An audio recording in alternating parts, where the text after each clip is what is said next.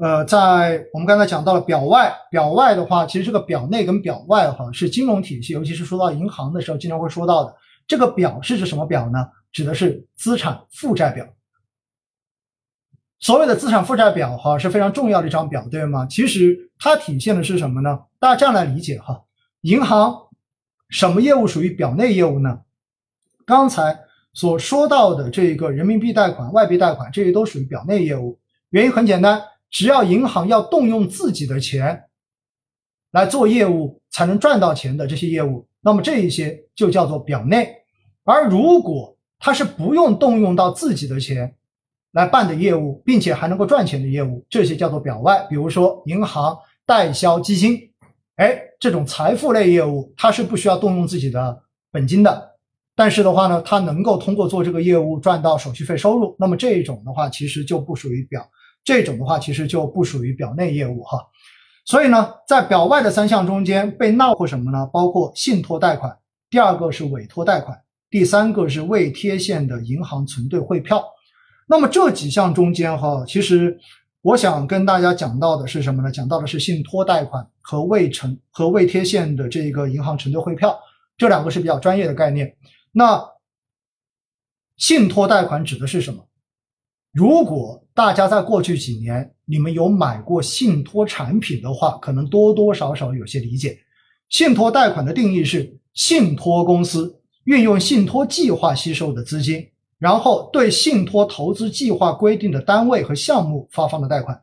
那我们知道呢，其实信托往往意味着什么？信托往往更多的投向是投向于基建跟房地产，尤其是在过去这十几二十年中国房地产的这种黄金时代的时候，绝大多数的信托资金可能主要都是投向房地产，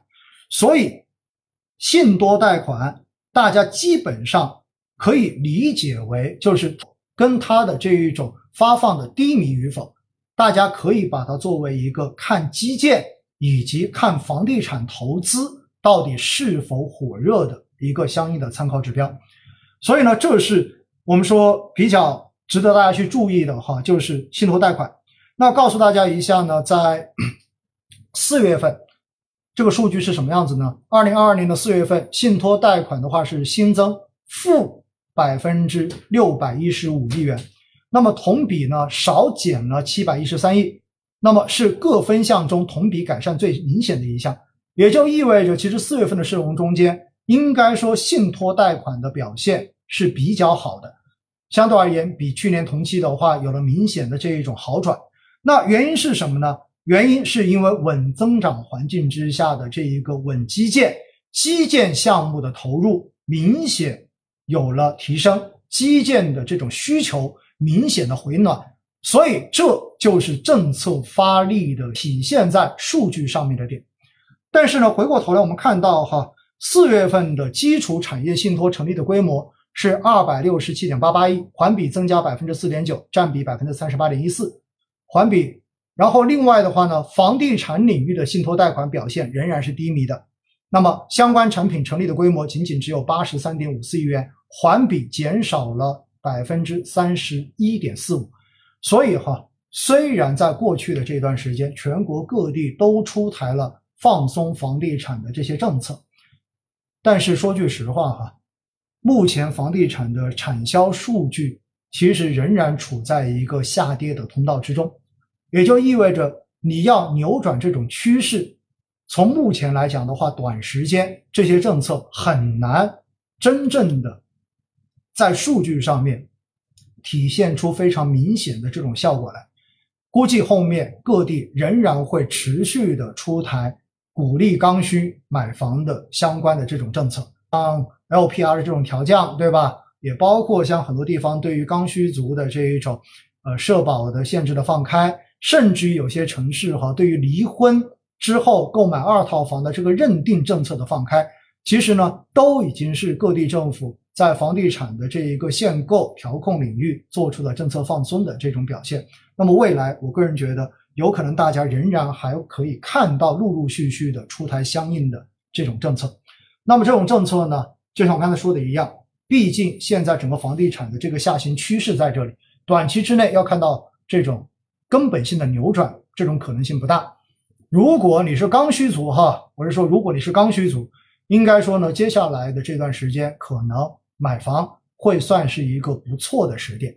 但是如果你说因为它还在跌，所以你决定再等一等，然后会不会后面还会有更大的优惠？我觉得呢，可以考虑，但是我们还是要注意一点，现在不管怎么去放松房地产，仍然，但是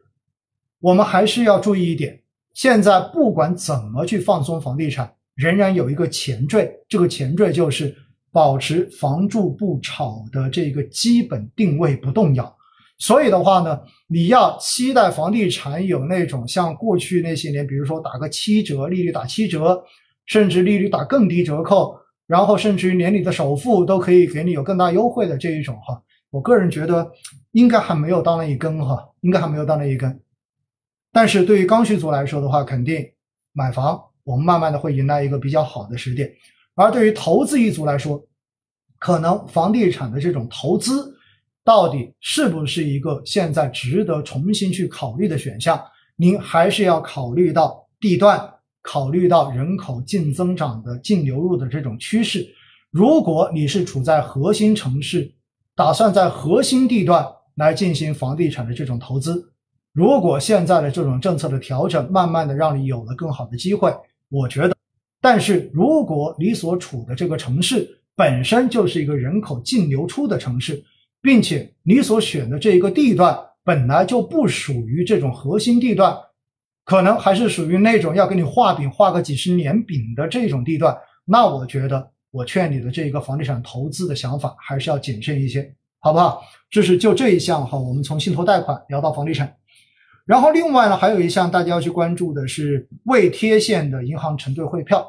那么未贴现银行承兑汇票，首先我们要讲到的什么叫银行承兑汇票？哈，其实银行承兑汇票是银行做了一个担保，也就是企业需要钱，然后呢，它可能是未来答应，就是我会要在什么时候支付的这样的一个短期的钱。那么这个时候呢，银行给他做了一个担保之后，就等于增信了，对不对？所以这个票据实际上银行是不需要直接拿钱出去的，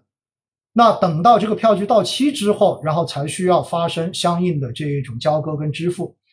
那么在这种情况之下呢，没有到期的时候，实际上都叫未贴现哈。那么它可以在市场上面进行流通，企业之间对吧？然后也可以进行流通。所以的话呢，一般来说哈，未贴现的银行承兑汇票，如果它的这一个数据增长，